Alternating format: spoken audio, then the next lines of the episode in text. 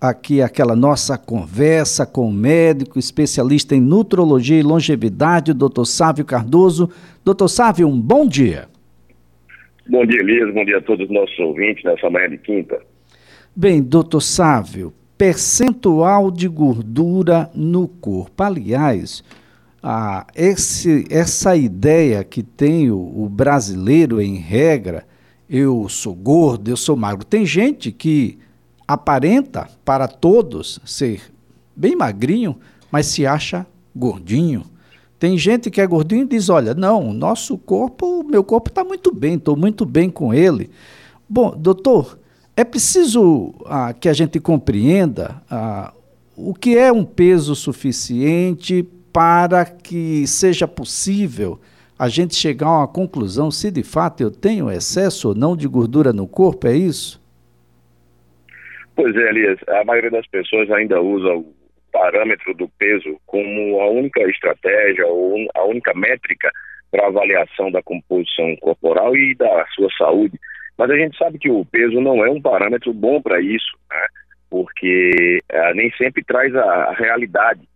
Inclusive, os próprios colegas médicos ainda muitas vezes usam apenas o IMC, que é o índice de massa corporal, que é um cálculo simples que leva em consideração peso e altura. Mas imagine que eu posso ter duas pessoas com o mesmo peso, com a mesma altura, e uma composição corporal completamente diferente. Eu posso ter mais músculo, menos gordura, ou ao contrário. Imagine um fisiculturista, um atleta, o esporte, né, o alterofilista. Ele tem um peso avantajado, mas ele tem um percentual de gordura baixo. Ele tem um MC aumentado, mas à custa de, um, de uma quantidade enorme de músculo. Por isso a gente defende conhecer ah, como anda a, a quantidade de músculo e a quantidade de gordura no nosso corpo. A gente sempre lembra do músculo porque não adianta somente ter um percentual de gordura adequado, mas ter uma musculatura abaixo aquém daquela recomendada, porque a gente sabe que também é um parâmetro preditor de saúde na nossa vida, para que a gente envelheça, sobretudo com autonomia. Quem tem menos músculo também tende a viver menos, a ter mais doença. A gordura a gente sabe que em excesso não, não é uma coisa interessante, que ela não nos traz uma longevidade. E para isso a gente tem que estar, sim, dentro de um padrão considerado saudável desse percentual de gordura. O ideal é que a gente faça uma avaliação da composição corporal. Existem vários métodos para isso, de aparelhos mais, mais modernos, como a bioimpedância, densitometrias que possam, podem ser feitas, mas até uma simples avaliação do somatório das dobras cutâneas, que é feito por médicos, por, por endocrinologistas, por clínicos, por nutricionistas e até educadores físicos, isso pode ser feito para que a gente tenha uma noção desse percentual de gordura. E quanto é que deveria ser, Elias, esse percentual de gordura? Se a gente for pensar em saúde, o percentual da mulher deveria ficar entre 18% e 28%, e o percentual do homem entre 10% e 20%. Se o homem ou a mulher estiverem aí dentro desse percentual, então repetindo, homem de 10% a 20% e mulher de 18% a 28%, dá para a gente considerar essa pessoa sim dentro de uma composição corporal saudável. Mulheres abaixo de 18, homem abaixo de 10, normalmente são atletas, são pessoas que realizam atividades uh, esportivas intensas, né, em níveis mais avançados, ou mesmo aquelas pessoas que querem se sentir mais secos, como se fala, né, mais definidos. Óbvio que se eu tenho um percentual de gordura mais baixo, eu consigo definir mais minha musculatura, eu mostro mais a musculatura do meu corpo. Lembrando que quando a gente fala de manter um, um percentual dentro do aceitável, não estamos falando aqui somente de estética, a estética é importante porque nos traz saúde, bem-estar também, emocional, equilíbrio mental, mas mais importante para isso é estar dentro de um padrão aceitável para que a gente não desenvolva doença, para que a gente envelheça com qualidade. Agora, doutor Sávio, o senhor falou entre homens e mulheres, mas esse índice ele evolui ou involui de acordo com a idade? Por exemplo, esse mesmo índice a que a gente se referiu agora vale para idosos? Sim, os idosos também. As mulheres idosas não devem passar de 28% de gordura no corpo e os homens idosos também não devem passar de 20%. A gente sabe que com o processo de envelhecimento, ah, homens a partir dos 50 anos, as mulheres quando entram na menopausa, todos se aproximam de um processo natural é, chamado de sarcopenia. Seria uma perda natural de musculatura Mas apesar de a gente chamar de natural, porque acontece normalmente na maioria das pessoas, isso não é interessante para a gente. E a gente deveria combater essa perda de de músculo e para isso a gente tem que fazer um treinamento resistido, fazer um treino de musculação ou qualquer outro treino que exerça uma força contrária a qualquer peso, nem que seja o peso do nosso corpo, e também que a gente tenha uma alimentação adequada, sobretudo com, a, uma ingestão adequada de proteína, para que a gente mantenha essa síntese proteica, né? Então, uh, o processo de envelhecimento tende a fazer com que a gente perca músculo, mas também uh, o processo de envelhecimento normalmente termina uh, favorecendo o acúmulo de gordura. Por isso que é importante que a gente, como se fala, né, Elias, é, fique sempre ali com um olho no peixe e outro no gato. A gente fique de olho para que nosso músculo não esteja abaixo do que deve e que a nossa gordura não esteja acima do que deve.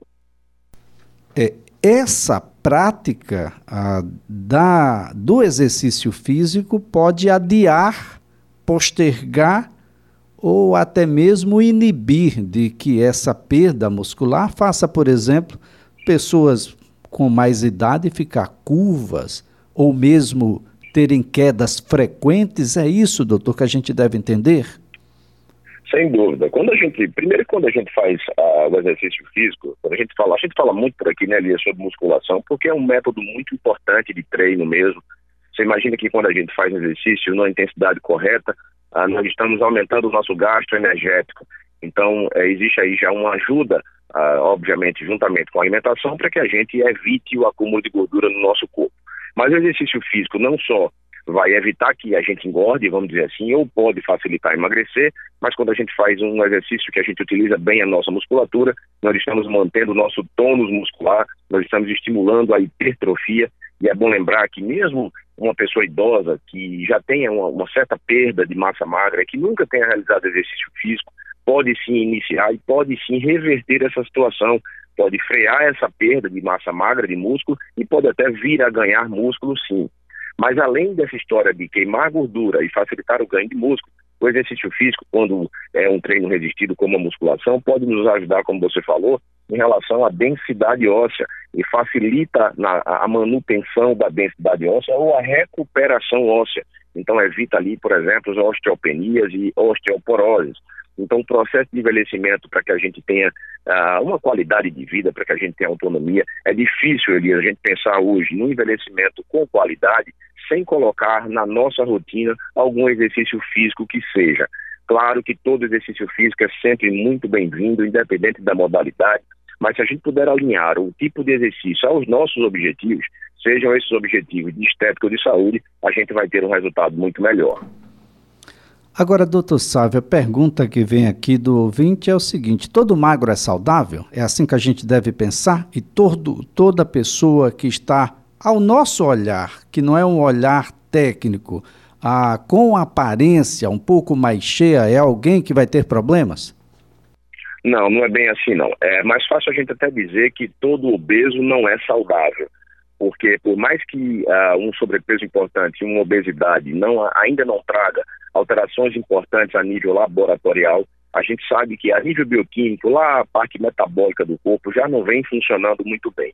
Então, estar com sobrepeso e obesidade, de certeza, isso não é uma coisa legal. Não dá para a gente considerar alguém com um percentual de, de gordura muito elevado, essa pessoa como saudável. Mas em relação ao magro, não é porque a pessoa é magra que ela é saudável. Primeiro que nós podemos ter um magro, porque tem um percentual de gordura baixo, mas essa pessoa ter muito pouco músculo. Então, já, já daí ela não é saudável.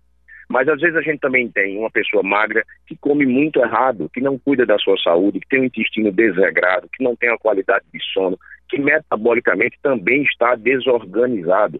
Antigamente, por exemplo, quando se falava de diabetes tipo 2, que é aquela diabetes adquirida, né, era muito relacionada, por exemplo, à obesidade se achava que o diabético tipo 2 era sempre um gordinho, era sempre alguém com obesidade. A gente sabe que não é assim. Tem sido cada vez mais frequente a gente analisar nos consultórios, nos atendimentos médicos, pessoas dentro de um padrão aceitável de estética, pessoas com percentual de gordura adequado, mas, mas com os exames laboratoriais alterados e já considerados com resistência insulínica e até mesmo com com o diabetes. Então, não é porque a pessoa é magra, não é porque a pessoa está dentro de um padrão de composição corporal aceitável que dá para a gente garantir que ela é saudável. Já é mais de meio caminho andado, óbvio. Se a pessoa não tem um excesso de gordura, ótimo.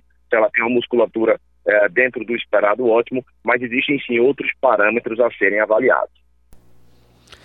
Bem, doutor Sávio, a gente tem pessoas que têm gorduras que são um pouco mais localizadas. Tem gente que tem uma gordura que é mais abdominal, tem gente que tem uma gordura que é mais visceral. E tem aqueles, doutor, que apesar de toda aparência mostrar-se magro, tem gordura sobre o fígado. Essas gorduras localizadas, elas são tão perigosas quanto aqueles que têm, por exemplo, uma gordura mais distribuída? Bom, a gente fala sempre que o homem tem um padrão maçã e a mulher tem um padrão pera. Né? Normalmente, o homem, quando ele ganha peso, ele ganha mais na região abdominal, nos flancos, que é ali o famoso pneu, que se chama. E as mulheres, normalmente, na parte do quadril, do culote. Por isso que desse formato de pera. A gente não pega, Elias, gordura exatamente onde a gente quer. Uh, seria muito bom, né, se fosse assim, mas infelizmente não é. Quando a gente está com um excesso de gordura no corpo e começa a fazer um processo de emagrecimento, de ajustar a alimentação, de fazer exercício físico, obviamente que a gente vai perdendo essa gordura de uma forma mais global. Ah, naquele local que eventualmente tem uma gordura mais acumulada, como normalmente acontece na região abdominal, se tem mais ali, aquele local vai ser o último a, a, a gente observar o resultado, vai ser onde a gordura vai sair por último. Isso tem muita relação com receptores de gordura no nosso corpo, questões genéticas, inclusive. Geneticamente, tem alguém que acumule mais em um local do que o outro. Algumas mulheres se incomodam muito com um acúmulo de gordura nos braços. Se você for observar, provavelmente a irmã, provavelmente a mãe também tem um padrão de composição corporal semelhante. Então, infelizmente, não dá para pensar em fazer dieta para emagrecer somente onde se quer. Para isso existem, às vezes, alguns tratamentos estéticos que dão resultado que podem ser usados de forma adjuvante. A gente fala muito da, da gordura visceral, que é aquela gordura dentro da barriga. Existe aquela gordura que é aquela gordura do subcutâneo, quando a gente aperta a barriga, assim, é aquela que aparece, é mais evidente. Mas existem pessoas que acumulam uma quantidade de uma gordura ainda mais perigosa, que é aquela gordura dentro da barriga, entre os órgãos. Essa gordura que se chama de gordura visceral, essa tem uma relação ainda maior com problema de saúde, com doenças cardiovasculares. Você tocou no assunto da esteatose hepática, que é seria a infiltração gordurosa no fígado. Primeiro que tem que colocar na cabeça que quem aumenta a gordura, não é porque eu comi gordura na minha alimentação que eu vou aumentar a quantidade de gordura dentro do meu fígado. Essa relação não existe. Quem normalmente aumenta essa gordura dentro do fígado, quando tem um padrão alimentar, vem do excesso de carboidrato, de açúcares, porque tem relação com resistência insulínica. Se a gente mantém um padrão de insulina aumentado, esse excesso de glicose, de insulina circulante, essa insulina vai pegar essa parte dessa glicose, como ela não consegue levar mais para dentro da célula, ela vai transformar em triglicerídeo e vai terminar acumulando no fígado. Uh, existem outras causas, não é só a obesidade, não é só a resistência insulínica que pode causar a esteatose hepática, existem outros casos. Alguns medicamentos podem causar esteatose hepática, alguns, certos, alguns tipos de doença, questões hereditárias, tudo isso pode acontecer, mas ainda o mais comum é que a esteatose hepática, que seria essa gordura, essa infiltração gordurosa no fígado, venha de um erro de alimentação e esteja associado com sobrepeso e obesidade, sim. Agora, doutor Sávio, aí vem. Bom, a pergunta me veio em forma de pegadinha. O meu percentual de gordura está alto. Isso significa que eu preciso emagrecer ou apenas perder gordura? Bom, é, quando a gente fala em emagrecimento, a forma correta de pensar, amigo, seria exatamente pensar em queimar gordura, preservando a massa muscular. Você imagina alguém que precisa perder 10 quilos, aí perde os 10 quilos num período de 30, 60 dias, e desses 10 quilos perdeu 6 de músculo, de gordura e 4 de músculo. Essa perda não foi uma perda adequada. Porque o, o, músculo, a gente conversa sempre sobre isso aqui, o músculo ele tem uma importância grande na nossa saúde. Perder músculo não é interessante. Então, o ideal é que quando se fale de emagrecimento, quando se pense em emagrecimento, isso seja, isso venha na nossa cabeça que se trata de queimar gordura. Agora, claro, se eu estou precisando perder 10 quilos e eu perdi aquele peso, que eu só tenho o parâmetro da minha balança, mas eu consegui manter a minha massa muscular, obviamente que é provável que eu tenha perdido eh, os 10 quilos de gordura. No processo de emagrecimento acontece muito também de no início haver uma perda de uh, água do nosso corpo. Quem come errado, quem come muito açúcar, quem faz uma alimentação rica em carboidratos refinados, termina retendo um pouco mais de líquido. Então a gente precisa queimar gordura.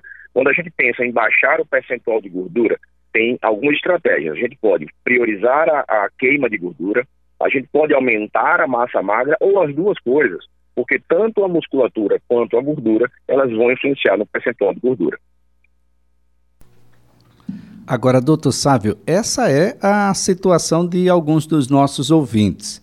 Na busca por perder gordura, emagreceu. Emagreceu e chegou à condição, inclusive, de perder massa muscular também em um percentual maior do que o que gostaria. O que fazer para retomar essa massa muscular sem necessariamente recuperar também aquele teor de gordura anterior? Tudo vai passar pela alimentação, Elias. É, quando a gente faz uma alimentação adequada para que haja um emagrecimento de qualidade, que seria a queima de gordura, mas eu mantenho uma boa ingestão de proteína, quando eu mantenho um treinamento resistido, quando eu me mantenho ativo durante o processo de emagrecimento, é muito provável que não haja uma perda significativa de musculatura. No processo de emagrecimento, se houver uma perda irrisória, não tem problema, perdi 1%, meio por cento de músculo em relação ao peso que foi perdido, não há tanto problema.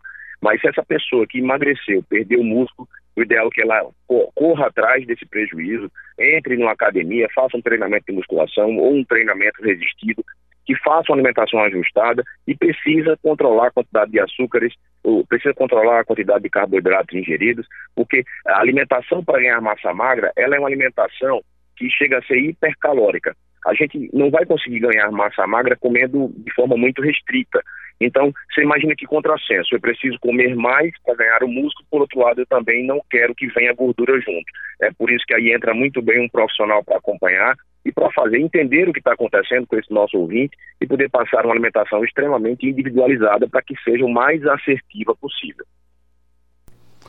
Bem, doutor Sávio Cardoso, essa é uma situação bastante interessante. As pessoas querem sim ter um percentual de gordura no corpo que seja o percentual adequado.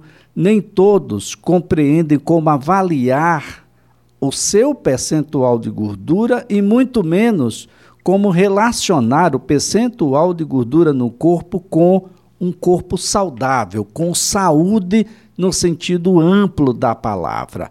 Mas isso não se consegue da noite para o dia. Tem muita gente que começou errado e hoje a gente percebe esse erro cada vez mais cedo, crianças que estão muito, muito acima do peso e que serão adultos numa condição muito perigosa para a sua saúde, porque a gente sabe o que significa isso um pouco mais adiante, mas que tudo isso, doutor Sávio, é passível de correções, principalmente para quem está ainda no início da vida, está ali na pré-adolescência ou na adolescência, ou mesmo iniciando a vida adulta. Basta querer, a força de vontade é muito grande, mas é preciso também essa compreensão da necessidade de uma equipe multidisciplinar que possa, de fato, a compreender como se chegou até aquela condição e quais são os caminhos novos que a gente deve trilhar a partir de agora, doutor. Sem dúvida, Elias. O ideal é que a gente tenha a real noção de onde nós estamos, como está a nossa saúde. É por isso que essa conversa nós, conversa, nós começamos conversando que o peso não é suficiente para isso. Então, o primeiro passo pode ser entender onde estamos em relação à quantidade de músculo e a quantidade de gordura no nosso corpo, avaliar qual é o percentual de gordura no nosso corpo. Uh, como disse bem você, independente de idade, se é mais, é, pode ser mudada essa condição, mas quanto mais cedo se começar, melhor, para que a gente tenha uma vida aí, uh, construa uma vida de um, num caminho mais saudável. Mas entendendo onde estamos, vai ser possível sim traçar uma estratégia para mudar isso. Você também bem falou que não é de uma hora para outra. A velocidade com que se ganha não é a mesma com que se perde essa gordura. Infelizmente, a gente gostaria que fosse, mas não é assim. E a gente precisa ter um, a certeza de estarmos num caminho correto e que devagarinho a gente vai, vai encontrar os nossos objetivos. Não é uma questão só de estética, tem que entender isso. É, preservar a musculatura, mas também manter-se dentro de um padrão de composição corporal, de, de, percentual de gordura aceitável. Isso é importante para que a gente tenha a nossa saúde e envelheça com qualidade, que é o que todo mundo deve buscar.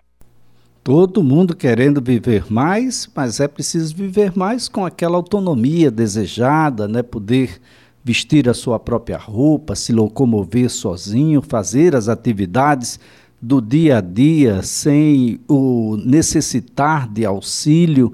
Ah, o senhor bem falou aí sobre a situação que é um, uma certa regra hoje ainda em dia.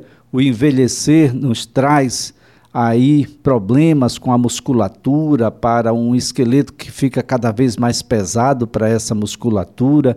E aí a gente tem o arquear das pessoas que estão com um pouco mais de idade, quedas que são extremamente perigosas para algumas, letais até mesmo, ah, de modo que essas quedas têm levado muita gente à incapacidade, à cama e ao fim da vida. E tudo isso pode ser postergado, pode ser evitado, mas é preciso começar agora. O cuidado para com a saúde deve começar agora e deve permanecer por todos os dias e ainda assim pode ser prazeroso, doutor Sávio.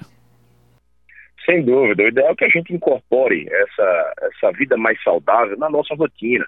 No começo é difícil, né, Elias? Sair da inércia, sair da zona do conforto, mas é, com o tempo a gente começa a observar os resultados, entender que a alimentação saudável ela pode ser saborosa sim, e o exercício físico, por mais chato que ele possa vir a ser no início, as pessoas passam inclusive a sentir falta. No dia que não consegue fazer o exercício, se sente até pior do que naqueles dias que fazem. O exercício físico é importante e ele não pode ficar fora dessa nossa estratégia para envelhecer com qualidade. Agora, doutor Sávio, só para a gente deixar aqui o caminho aí nesses primeiros passos, quais são os profissionais que estão habilitados a compreender toda essa situação que envolve aí o percentual de gordura, que envolve as questões relacionadas a um corpo e a uma saúde no sentido amplo? Na verdade, os profissionais de saúde podem fazer a avaliação da composição corporal, como eu lhe falei, isso pode ser feito através de alguns aparelhos que existem em clínicas, em hospitais, em consultórios, mas através também do somatório das dobras. Então, assim, é um aparelho muito simples, se faz isso durante uma avaliação física, mas também uma avaliação médica ou nutricional. Então, o médico pode fazer essa avaliação, o nutricionista, o fisioterapeuta e, sobretudo, o avaliador físico, o educador físico. O importante é que se procure uma avaliação, se procure um profissional, ou questione o seu próprio nutricionista, o seu próprio médico, para procurar saber como anda o percentual de gordura. Não ficar apenas restrita a uma avaliação do peso relacionado à altura. Bem, doutor Sávio Cardoso, a nossa gratidão mais uma vez pela colaboração aqui prestada. Excelente final de semana que vem aí, que se aproxima. Final de semana é de Dia dos Namorados, né? O final de semana todo especial aí para essa moçada toda, ah, que curte um ao outro, que ama a vida, enfim. Seja um namorado seu também, um namorado de si mesmo. É bom, você vai começando a, a gostar de si, gostando de si, vai tomar as atitudes necessárias. Doutor Sávio, até a próxima quinta. Até a próxima, um, um excelente final de semana, tem motivo de sobra aí para a gente aproveitar e na quinta estaremos de volta. Doutor Sávio Cardoso é médico e atua na área de nutrologia e longevidade.